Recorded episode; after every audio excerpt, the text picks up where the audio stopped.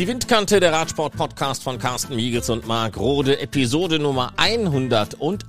Die Windkante, der Radsport-Podcast von Carsten Miegels und Marc Rode wird präsentiert von Sigma, dem Hersteller für smarte Elektronik am Fahrrad. Die Windkante in Kooperation mit Radsportnews.com. Nach zwei pandemiebedingten Absagen gehen die Organisatoren mit dem rheinischen Klassiker rund um Köln mit vollem Optimismus ins Jahr 2022. Man hofft, dass das Rennen ohne große Einschränkungen dann am 22. Mai durchgeführt werden kann.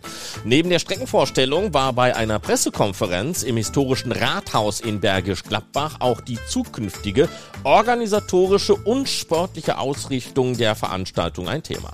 Mit Ex-Profi André Greipel wurde auch der neue sportliche Leiter des Rennens vorgestellt, das bereits zum 104. Mal ausgetragen wird.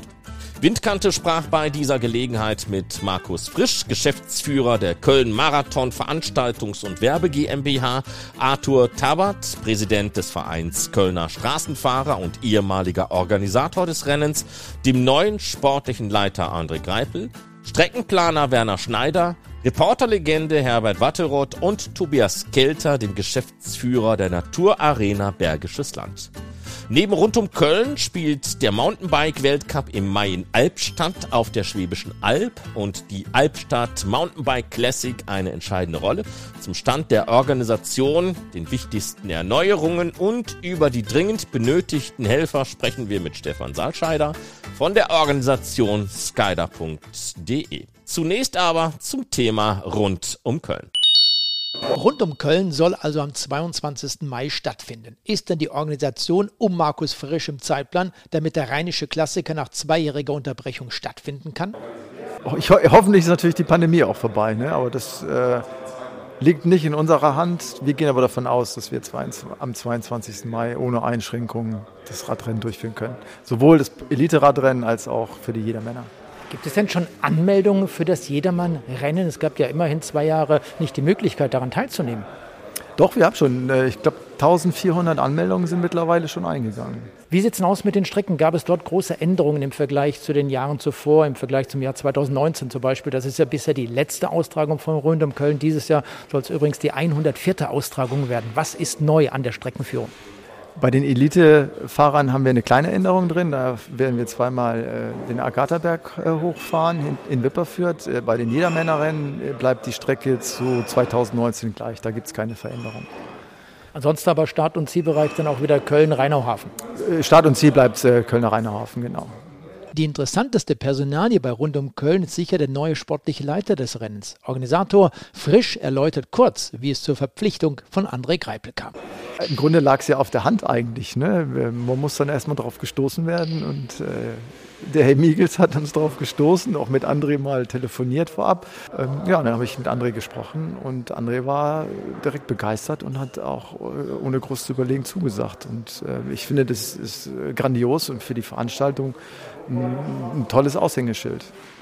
Arthur Tabat, der am 25. Januar seinen 80. Geburtstag feierte, hat von 1973 bis 2018 das Radrennen rund um Köln organisiert, geprägt und innerhalb dieser 45 Austragungen zu einer Marke entwickelt. Er wird nur noch beratend an der Seite des neuen Veranstalters tätig sein. Tabat, der wie der neue sportliche Leiter André Greipel in Hürth wohnt, erhielt das Bundesverdienstkreuz am Bande, einen Eintrag in das Goldene Buch der Stadt Köln und die Goldene Ehrennadel des Bundesdeutscher Radfahrer. Wir sprachen nach der Pressekonferenz in Bergisch Gladbach mit dem Mann, der 1966 als Streckenposten an der Amsterdamer Straße in Köln stand. Arthur Tabat, du hast viele, viele Jahre lang rund um Köln selber organisiert, 45 Mal bis 2018. Jetzt gibt es einen neuen Veranstalter. Wirst du trotzdem rund um Köln in einer gewissen Form treu bleiben? Natürlich bleibe ich treu. Ich habe versprochen, zu helfen, wo nur möglich. Wenn Engpässe da sind, ich bin immer bereit zu helfen. Denn mir liegt es daran, rund um Köln, dass rund um Köln weiterlebt. Das war immer mein Ziel. Was sind denn so, wenn man jetzt nochmal das Ganze rückblickend betrachtet, so deine schönsten, vielleicht auch deine traurigsten Erlebnisse in Bezug auf rund um Köln? Ja, ich hatte schöne Zeiten. Auch die Amateurzeit war sehr schön. Und äh, die, der, der, schönste Augenblick war für mich natürlich, als der Jan Ulrich alleine in Köln äh, bei der DVK ins Ziel fuhr. Da konnte ich mich nicht mehr halten, da liefen mir die Tränen unter, die ich wollte. Äh, der Schlimmste, was ich erlebt habe, war mit dem Schnee als äh, 2009, glaube ich, war das, wir morgens starten wollten und äh, wir konnten nicht fahren, weil die Straßen vereist waren. Aber auch äh, die zweite, zweimal ist ja ausgefahren in meiner Zeit, als damals eine Firma Maxima äh, uns äh, quasi vorgeführt hat und äh, da mussten wir auch absagen. Also waren zwei schmerzliche Veranstaltungen, die ich nicht machen konnte, aber die, die Vorarbeiten, die waren voll gemacht. Rennen hätte starten können, nur unter den Umständen ging es nicht. Jetzt hattest du bei Rund um Köln als sportlichen Leiter unter anderem äh, Eddie Merckx. Jetzt gibt es einen neuen sportlichen Leiter mit André Greipel. Wie kam es dazu? Ja, ich meine, äh, André Greipel war so, so ein Geheimfavorit. Und äh, ich hatte das mit dem Markus Frisch auch schon vor, vor langer Zeit besprochen. Und äh, naja, wie es dann so kommt, war plötzlich André Greipel im Gespräch. Ich habe mit ihm telefoniert, habe ihm das nochmal alles erklärt, was er, was er zu machen hat und so weiter. Und dass es doch eine schöne Sache für ihn wäre, wenn er hier mitmachen würde in Köln. Und das hat er dann gemacht. Vielleicht noch mal ganz kurz für die Zuhörer der Windkante. Wo liegen die Aufgaben für einen sportlichen Leiter? Ja, die Aufgaben liegen daran, den Veranstalter zu beraten, in, in, mit den Mannschaften, die wir an den Start holen, und mit den Fahrern. Weil als Veranstalter kennst du die Fahrer ja gar nicht so, wie, wie, wie er als Rennfahrer. Und das ist schon eine große Hilfe, wenn man solche Leute verpflichtet, da man auch ein vernünftiges Fahrerfeld hat. Zum anderen ist er dafür äh, verantwortlich, am Start für Ordnung zu sorgen und äh, unterwegs ein bisschen ein Auge drauf zu halten, dass alles seine Richtigkeit hat. Jetzt findet rund um Köln am 22. Mai statt, zum 104. Mal. Was wirst du an diesem 22. Mai machen?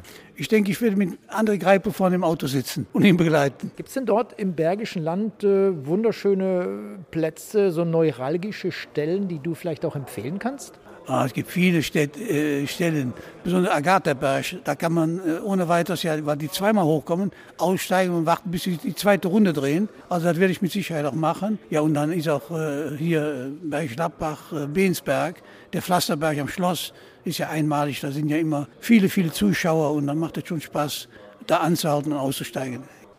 Von 2005 bis Ende 2021 war André Greipel Berufsradfahrer und hat in dieser Zeit ca. 160 Radrennen gewonnen. Davon 11 Tour de France-Etappen, 7 Etappen beim Giro d'Italia und 4 bei der Spanien-Rundfahrt. 2003, damals noch U23-Fahrer, schaffte Greipel das, was ihm als Profi nicht gelang. Er gewann rund um Köln. 2010 und 2016 wurde der Weltklasse-Sprinter jeweils Zweiter hinter dem Argentinier Juan José Aedo und dem Niederländer Dylan Groenewegen. Nun wollten wir von André Greipel wissen, welchen Bezug er zur Rund um Köln hat. Äh, das ist natürlich erstmal, dass ich äh, Köln lieben und schätzen gelernt habe, äh, da ich ja natürlich seit 2005 hier wohne mit meiner ganzen Familie hier meinen Freundeskreis habe und ja, die Gegend einfach auch gut kennenlernen konnte. Und dann natürlich auch irgendwo, ähm, da ich als Amateur hier gewinnen konnte und für mich Köln einfach von der Art und Weise, wie die Leute äh, offen mit den Mitmenschen umgehen, ist einfach äh, ja prägend gewesen. Und es war immer schön, äh, ja, hier den Kölner Dom zum Beispiel zu sehen und äh, ja die ganze Umgebung in Köln einfach äh, ja genießen zu können. Ja, dann natürlich auch äh, durch Arthur Tabat ähm, habe ich den Bezug zu rund um Köln und da äh, einfach auch äh, ja wie er rund um Köln gelebt hat und organisiert hat. Das hat mich irgendwo schon inspiriert und äh, ja irgendwo ja möchte ich es einfach auch als mein Heimrennen schimpfen. Ähm, ich habe es gerne gewinnen wollen. Es hat leider nie geklappt und ähm, ja, war immer eigentlich ein Ziel von mir, hier das Ganze mal gewinnen zu können. Aber ja, Platz zwei ist es leider immer nur gewesen. Und ja, oft genug war ich auch abgehängt. Insofern äh, ja, war es einfach auch eine Hassliebe. So möchte ich es mal sagen. Im Großen und Ganzen ist es äh, ja äh, einfach ein schönes Radrennen, weil Köln für mich einfach auch eine Weltstadt ist. Um, und es ist immer schön äh, mit der ganzen Kulisse, mit dem Kölner Dom im Hintergrund und so weiter, äh, ja, am Rhein ins Ziel zu fahren und dann natürlich auch die ganze Familie dort vor Ort zu haben. Das ist eigentlich das, was ich an rund um Köln wirklich sehr geschätzt habe. Auch Streckenplaner Werner Schneider ist ähnlich wie Arthur Tabat ein Urgestein in Sachen rund um Köln, stellt mit ein paar Worten die Strecke für die 104. Austragung vor.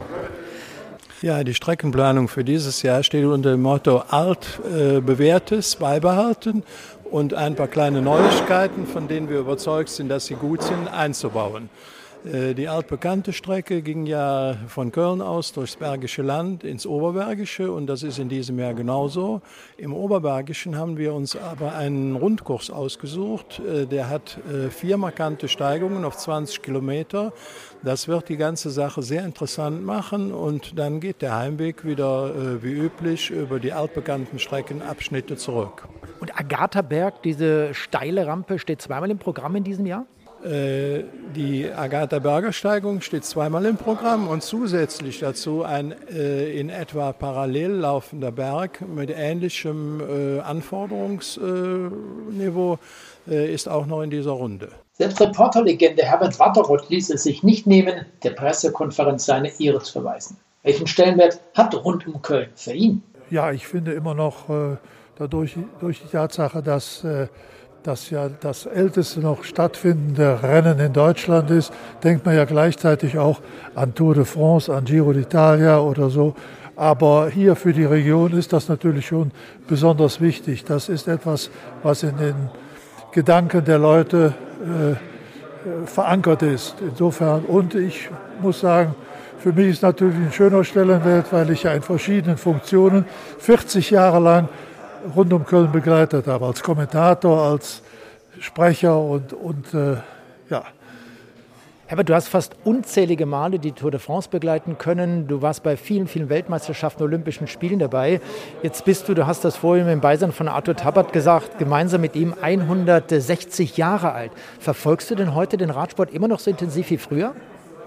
Äh, ja, natürlich. Ich habe 41 Jahre die Tour de France kommentiert für die ARD 65 war ja der Start in Köln mit Peter Kanters als Organisator. Das war auch meine erste Tour de France. Leider ist Felice Gimondi tot, der ja damals gewonnen hat. Äh, ja, Radsport, natürlich verfolge ich den immer. Ich gucke jeden Tag im Internet nach, wer wo was gefahren und gewonnen hat. Schreibe mir auch das ein oder andere Mal auf. Wir haben im letzten Sommer mal den ein oder anderen Podcast gemacht mit, mit Ralf Scholz. Äh, und äh, bevor der irgendwann mich mal auf dem falschen Fuß erwischt oder so. Äh, nein, nein, alleine schon aus Interesse möchte ich wissen, wer fährt wo und ich will auch wissen, wo äh, Tadej Bogascha rumfährt.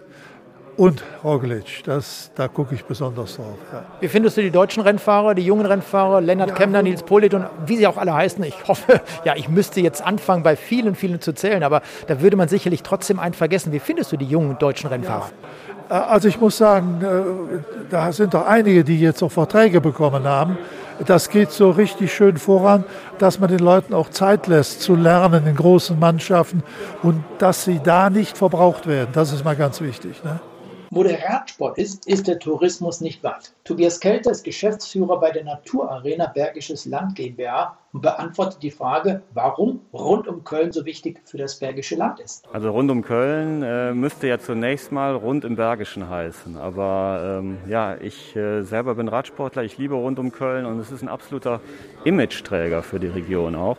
Es verbindet Köln mit dem Bergischen Land und äh, es verbindet auch die Einheimischen mit der Region und die Tagesgäste aus Köln mit der Region das Bergische. Und dann kommen noch die ganzen Jedermänner, also klasse Veranstaltung. Wenn man es mal von rund um Köln absieht, welche Möglichkeit man, hat man sonst hier im Bergischen mit dem Rad unterwegs zu sein? Ist es wirklich so, dass es hier nur hoch und runter geht, wie der Name das Bergische es fälschlicherweise auch ausdrückt? Denn der Name, der Ursprung des Namens kommt ja nicht äh, durch die Topografie dieser Region. Aber kann man hier mit dem Rad wirklich unterwegs sein, mit dem Mountainbike, mit dem Gravelbike? Wo liegen die Angebote? Also hier liegen eine ganze Menge Angebote. Wir haben ähm, ja nicht nur die Hügel, ähm, wir haben auch die Täler, ähm, wir haben dann die Höhen. Äh, da wo es Täler gibt, gibt es dann auch die Höhen. Und dann hat man äh, diesen, diesen herrlichen Panoramarundblick. Und wir sind angebunden an das Radknotennetz ähm, der Radregion Rheinland, ähm, an das Knotenpunktnetz. Und äh, da kann man sich seine, seine, seine Tour eigentlich nach den Knotenpunkten zusammenstellen. Das ist jetzt mehr so für die Tourenradler, für die Genussbiker. Und ähm, ja, wir haben hervorragende Möglichkeiten für Mountainbiker. Müssen natürlich immer auf die sensiblen Bereiche, die Naturschutzgebiete achten. Aber wenn man sich da ein bisschen dran hält, dann findet man auch fernab von den Naturschutzgebieten ganz tolle Möglichkeiten fürs Graveln und fürs Mountainbiken.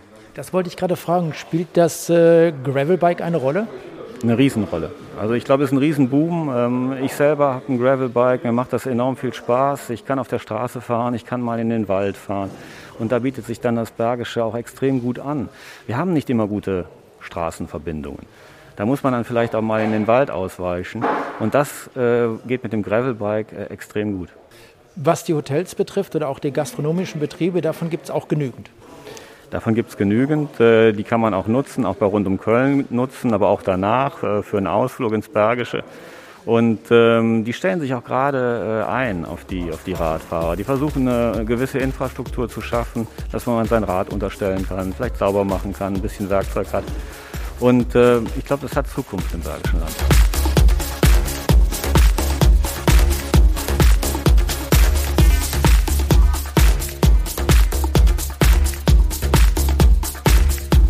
Es dauert ja gar nicht mehr so lange, dann beginnt eben auch die Mountainbike-Saison mit den Weltcuprennen. Es gibt in Südfrankreich, in Lourdes, nahe der Pyrenäen, im Wallfahrtsort, Ende März schon einen Downhill-Weltcup. Dann am 8. bis zum 10. April in Petropolis. Das liegt in Brasilien. Auch einen Mountainbike-Weltcup, allerdings dort im Cross-Country-Bereich. Und wir sind jetzt mit Stefan Saalscheider verbunden. Und Stefan hatte, ich glaube, es war die 71. Episode der Windkante, schon einmal mit uns ausführlich über seine Wettbewerbe gesprochen über die ausgefallene WM in Albstadt auf der Schwäbischen Alb im Jahr 2020. Zunächst einmal die Frage, Stefan, dieser Weltcup in Brasilien, wird der stattfinden können? Denn wenn man sich überlegt, für einen Weltcup fliegen dann die Athleten mit all dem Material nach Brasilien, kommen dann wieder zurück und äh, sind dann eben auch Anfang Mai in äh, Albstadt am Start beim dortigen Weltcup. Funktioniert das? Ja, es ist spannend, es wird spannend. Ähm, ich bin auch mal selber äh, gespannt, ob das Ganze funktioniert. Wir haben äh, mit der UCI ein Seminar gehabt vor ein paar Wochen und ähm, da war man sehr zuversichtlich, dass das klappt, ähm, dass man da gerade auch dabei ist, die Strecke äh, zu kreieren, zu bauen. Das ist eine neue Wettkampfstätte, so gut äh, wie ich informiert bin. Und wenn dann die Rahmenbedingungen, sprich die Möglichkeiten, Quarantäne und Reisebedingungen, wenn die, wenn die passen, und es sieht ja alles gerade sehr positiv aus, äh, dann kann ich mir schon gut vorstellen, dass das funktioniert. Es wäre auch wichtig, denn ähm, Brasilien hat natürlich mit äh, Avancini einen der Top-Cross-Country-Fahrer und äh, da gibt es einen richtigen Boom. Und klar, die UCI äh, möchte sich natürlich auch bei solchen Ländern dann präsentieren. Stefan, lass uns mal über euren Weltcup, ich möchte schon fast sagen über deinen Weltcup sprechen, mit deinem Team zusammen, mit der Agentur Skyder Promotion. Du wolltest die WM 2020 haben, das hat Corona-bedingt dann nicht funktioniert. Und äh, jetzt seid ihr zwischen dem 6. und 8. Mai wieder dabei mit einem weiteren Weltcup. Funktioniert das alles, wie ihr euch das vorstellt? Ja, also nachdem das 2020 äh, wirklich düster ausgesehen hat, auch was die ähm, weiteren hochkarätigen Wettkämpfe in Albstadt betrifft, haben wir ja im letzten Jahr dann den Weltcup durchgeführt, mithilfe der Stadt. Die Stadt ist ja Veranstalter und wir haben da drei Bürgermeister, die wirklich dahinter stehen und einen Gemeinderat. Und wir haben das durchgezogen, trotz höchster Inzidenzzahlen zum damaligen Zeitpunkt, ohne Zuschauer, was natürlich auch ein finanzieller Aufwand war. Aber ähm, trotz strengster Bedingungen hat das super funktioniert. Und das hat auch dazu geführt, dass wir auch innerhalb von Altstadt auch wesentlich mehr Akzeptanz äh, bekommen haben und äh, sind jetzt dann schon wieder offline, äh, nicht offline, sondern online in Richtung Weltcup 2022 und wir bereiten uns da gerade kräftig vor, diesmal aber auch mit Zuschauern. Ich habe das äh, auf der Website von der Bikezone Albstadt mal angesehen. Das ist eine Internetseite, die unter anderem auch von der Stadt Albstadt äh, organisiert wird. 86 Tage, 23 Stunden, 13 Minuten und 33 Sekunden steht da ganz genau, man kann also der Sache im Endeffekt schon entgegenfiebern. Du hast die Möglichkeiten angesprochen. Corona-bedingt sind die WM und eben auch im letzten Jahr einiges verschoben worden. Wie sieht es eigentlich aus mit der Albstadt MTB Classic? Die hätte ja auch letztes Jahr stattfinden sollen. Wenn ich richtig informiert bin, habt ihr die aber dann letztes Jahr im Oktober gehabt? Genau, die haben wir dann im Oktober gehabt, in sehr kleinem Rahmen, weil es pandemiemäßig nicht anders möglich war. Aber in diesem Jahr ist sie wieder ein, ein fester Programmpunkt im Rennen am Samstag. Allerdings mit einer kleinen Änderung oder mit zwei kleinen Änderungen. Wir werden in diesem Jahr ähm, das Rennen früher starten müssen, weil sich der ähm, äh, Wettkampfzeitplan der UCI verändert hat, auch mit dem Training. Da müssen wir immer auch äh, koordinieren, dass es funktioniert. Deshalb wird ähm, die MTB Classic um 12.15 Uhr gestartet und in diesem Jahr äh, müssen sich die Teilnehmer erstmalig äh, vorher entscheiden, ob sie eine kleine oder eine Runde oder zwei Runden fahren. Das sind kleine Änderungen, aber ansonsten läuft es wie in den Jahren zuvor auch und wir hoffen natürlich auf viele Teilnehmer im äh, Hobbybereich. Äh, Stefan, lass uns das nochmal kurz ansprechen. Was bedeutet das eigentlich Albstadt MTB Classic? Äh, Hobbyfahrer hast du gerade schon angesprochen. Darf da jeder daran teilnehmen? Ja, wir haben äh, verschiedene Kategorien und ähm, das ist tatsächlich so, dass da jeder Mann teil oder Frau teilnehmen kann. Und es gibt zusätzlich noch die Deutsche Meisterschaft der Ärzte und Apotheker. Und die haben wir tatsächlich jetzt schon seit 2006 mit dem äh, Ärzteverband der ähm, oder mit dem Deutschen Ärzteverband gemeinsam machen wir diese Meisterschaft im Mountainbike-Fahren. Es gibt die ja auch im Skifahren und auch im Rennradbereich. Und ähm, die ist im letzten Jahr jetzt tatsächlich oder in den letzten beiden Jahren ausgefallen, sodass die Titelverteidiger aus dem Jahr 2019, ähm, 2022 wieder die Chance haben, Gold, Silber oder Bronze zu gewinnen und auch im Meistertrikot. Und dann habe ich irgendwo gelesen, es gibt am Samstag ist es, glaube ich, also an diesem 7. Mai, noch eine UC Junior World Series. Was bedeutet das denn? Ja, ähm, in der Vergangenheit äh, gab es einen ähm, Junioren-Weltcup, also New Zealand Mountainbike World Cup in der Junioren-Kategorie. Das hat man irgendwann mal abgeschafft, leider. Äh, Im Downhill-Bereich gibt es ja weiterhin. Und dann kam diese Junior World Series ähm, als Nachfolger und das ist eigentlich der inoffizielle Mountainbike-Weltcup für die Junioren. Und da ist Albstadt äh, natürlich auch als in Deutschland als ähm, Weltcup-Veranstalter ja auch ein bisschen in der Pflicht, das mit anzubieten. Ist aber losgelöst ein bisschen vom Weltcup. Trotz allem, ähm, sie haben ein bisschen andere Startnummern. Ähm, es wird anders bezeichnet, aber da fahren tatsächlich die besten Junioren der Welt mit. Und wenn man sich, Juniorinnen natürlich. Und wenn man sich jetzt mal so ein bisschen die Ergebnisliste aus dem vergangenen Jahren anschaut, dieser MTB Classic zum Beispiel wird jetzt bereits zum 16. Mal auf, ausgetragen. Aber in dieser Weltcup-Serie, da seid ihr nicht zum ersten Mal mit dabei, da liest man Namen wie Mathieu van der Poel, Thomas Pitcock zum Beispiel, was die Männer betrifft, Superstars auch in Sachen Straßenradsport. Thomas Pitcock, letztes Jahr Olympiasieger geworden. Kann man denn davon ausgehen, bei Mathieu van der Poel natürlich in erster Linie mal, wenn seine Rückenverletzung soweit in Ordnung ist, dass solche Stars Stars, egal ob bei Männern oder auch bei den Frauen, wieder an den Start gehen werden? Also im letzten Jahr war das irgendwie schon klar, weil ähm, pandemiebedingt auch vieles ausgefallen ist. In diesem Jahr war es erst unklar und eher unsicher, dass Pitcock oder auch äh, Van wieder am Start sind. Aber jetzt hat sich das tatsächlich auch wieder ein bisschen verändert. Bei Tom, Thomas Pitcock bin ich nicht so ganz sicher, ob der tatsächlich starten kann, äh, weil er ja nicht nur Olympiasieger geworden ist, sondern auf der Straße auch richtig gut unterwegs war und jetzt äh, als Cross-Weltmeister ähm, vielleicht auch gerade in dieser Phase erst wieder einsteigt, was für uns positiv sein könnte, weil gerade diese beiden haben ja oft Albstadt als Einstieg in die Saison genutzt. Äh, bei Thunderpool bin ich mir schon fast sicher, dass er hier sein wird, weil ähm, aufgrund seiner Verletzung er ja die ersten äh, Rennen auch auf der Straße wohl nicht bestreiten wird, wenn das so stimmt, was man so hört. Aber ähm, ich sag mal, Anfang des Jahres hätte ich gesagt, die beiden sind nicht am Start, ähm, eher Schu äh, Schurter und, und Co. Ähm, jetzt würde ich sagen 50-50. Und wo kann man sich denn anmelden, wenn man jetzt teilnehmen möchte oder einfach nur dabei sein möchte? Wo gibt es da weitere Informationen? Muss man dann auf die Internetseite der Stadt Albstadt gehen oder eher auf die Seite von Skyda? Also man kann vor allen Dingen auf die Seite von äh, der Bike Zone Albstadt, also www.bikezone-albstadt.de oder www.worldcup-albstadt.de oder worldcup world-cup-albstadt.de, jetzt habe ich es richtig gesagt. Dort sind die Informationen, dort kann man sich auch dann zur Mountainbike Classic anmelden, wenn man Jedermannfahrer ist und hat alle Informationen rund um den Event und vor allen Dingen auch um unsere schöne Bikezone in Albstadt. Das ist faszinierend. Ich hatte auch, ich glaube, es war vor zwei, drei Tagen mal auf dieser Internetseite nochmal kurz nachgeschaut. Es gibt ja im Grunde alles, was, es, äh, was man sucht in Sachen Mountainbikesport in Albstadt. Ja, es ist wirklich so, die Bikezone Albstadt bietet einiges. Wir haben ja nicht nur den Cross-Country-Sport, wir haben mit dieser Mountainbike Classic und dem Albstadt Bike Marathon zum Beispiel Marathonstrecken, also längere Strecken. Wir haben unterschiedliche Bike-Strecken, sind in dieser Bikezone ausgeschildert und wir haben auch einen Downhill-Park. Also bei uns kann man auch Downhill fahren. Ähm, es ist richtig cool, der Bikepark, den wir hier haben. Also es ist tatsächlich alles auf Biken hier ausgerichtet. Natürlich auch äh, auf Wandern und auf andere schöne Dinge, vor allem im Winter, wenn wir Schnee haben. Aber ähm, Bike Zone ist schon richtig stark. Stefan, egal ob Olympische Spiele, ob es eine Weltmeisterschaft ist, ob es eben auch bei euch dieser Mercedes-Benz UCI World Cup in Albstadt ist, überall werden immer wieder Helfer benötigt. Das sind die sogenannten Volunteers.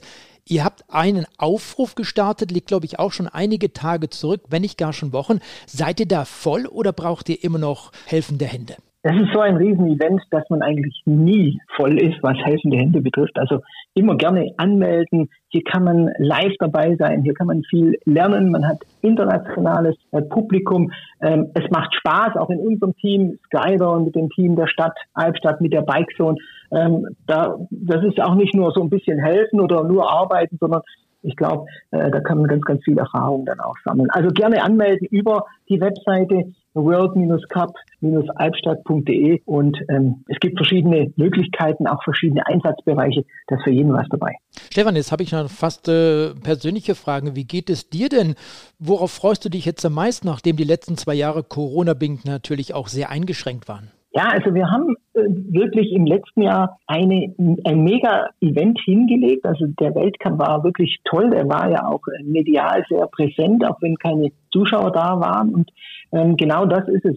Es macht mir ganz viel Spaß mit meinem Team, mit unserem Team, diese Geschichte zu organisieren, diesen Event zu organisieren. Aber es hat halt einfach das i-Tüpfelchen gefehlt. Das sind die Zuschauer die wir im Bullentele haben. Und die sorgen dafür Stimmung und die sorgen dann einfach noch für ein breiteres Lächeln. Und schönes Wetter habe ich bestellt. Also ich freue mich auf einen supergeilen Event in Albstadt mit ganz, ganz vielen Zuschauern und ja, tollen Sportlern und tollem Sport. Du komm, lass uns noch einen Schritt weiter gehen. Wie sieht es denn aus in Duisburg? Dort habt ihr auch in den letzten Jahren immer wieder ein Mountainbike-Event durchgeführt. Ja, gleich mal zum Anfang. Auch da suchen wir Volunteers für die 24 Stunden von Duisburg. Äh, toll, dass du das ansprichst. Und da freue ich mich ganz besonders, weil wir das letztes Jahr nicht machen durften und vorletztes Jahr. Und wir alle jetzt einfach heiß sind auf äh, die 24 Stunden von Duisburg, auf den Landschaftspark, auf die Menschen im Ruhrgebiet und ähm, auf unserem äh, neben dem Weltcup allergrößten Event und auch den schönsten, den wir haben. Also da freuen wir uns ganz besonders und jetzt hoffen wir mal, dass alles wirklich äh, in die richtige Richtung geht und wir öffnen können, wir die Pandemie ähm, in wenigen Wochen, Monaten wirklich ähm, beendet oder als beendet sehen, dass genug Menschen geimpft sind und dann ja, wird das wieder stattfinden und wir freuen uns drauf. Stefan Zahnscheider von der Skydar Sport Promotion Agentur aus Albstadt. Vielen, vielen Dank für dieses kurze Gespräch und äh, toi, toi, toi für den Mountainbike Weltcup und natürlich auch für die Albstadt Classic, die also zum 16. Mal schon stattfindet. Dankeschön. Ich sage vielen Dank, Carsten.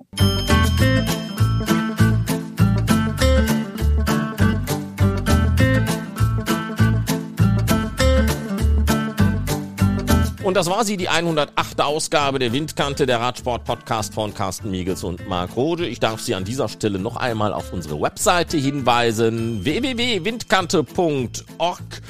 Da können Sie uns dann auch mal eine Nachricht schreiben. Freuen uns darauf. Machen Sie es gut. Bis zum nächsten Mal und Glück auf. Die Windkante, der Radsport-Podcast von Carsten Miegels und Marc Rode, wurde präsentiert von Sigma, dem Hersteller für smarte Elektronik am Fahrrad. Die Windkante in Kooperation mit Radsportnews.com.